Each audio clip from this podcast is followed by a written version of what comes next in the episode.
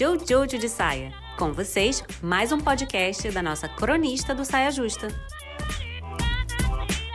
Um passarinho me contou que esses dias a internet estava discutindo se mulher tinha ou não tinha que pagar a conta, dividir a conta, sei lá, alguma coisa assim. E aí uma coisa que eu percebo que, que acontece quando essas quando rola essas discussões de coisas que parecem tão antigas, que parecem que já estão resolvidas para tantas pessoas e aí nota-se que para outras não. Eu vejo que esses, essas discussões geram duas reações, geralmente uma vem seguida da outra, que são, primeiro, surpresa. Como assim alguém ainda pensa assim? Como assim tem homem que acha que é ok bater em mulher? Como assim é, tem mulher que aceita ter a roupa censurada pelo namorado? E aí logo depois da surpresa vem a outra reação que é o desânimo. Não avançamos em nada, nossa luta foi em vão. Ainda tem um grupo de pessoas que acha que o lugar de mulher é na cozinha. Como assim?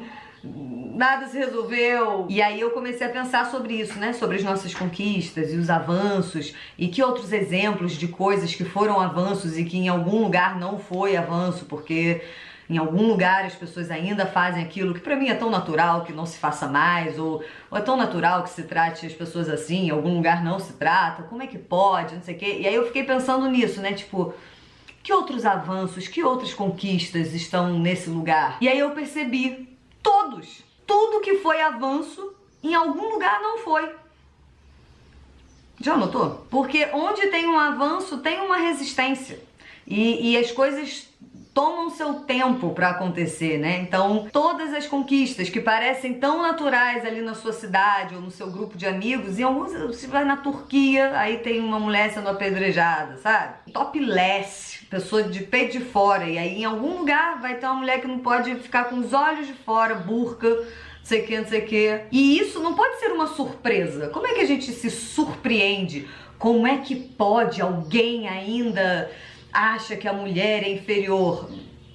Isso não é uma surpresa, isso é uma surpresa. Se algo se torna natural para mim, não se torna simultaneamente natural para todos os outros seres.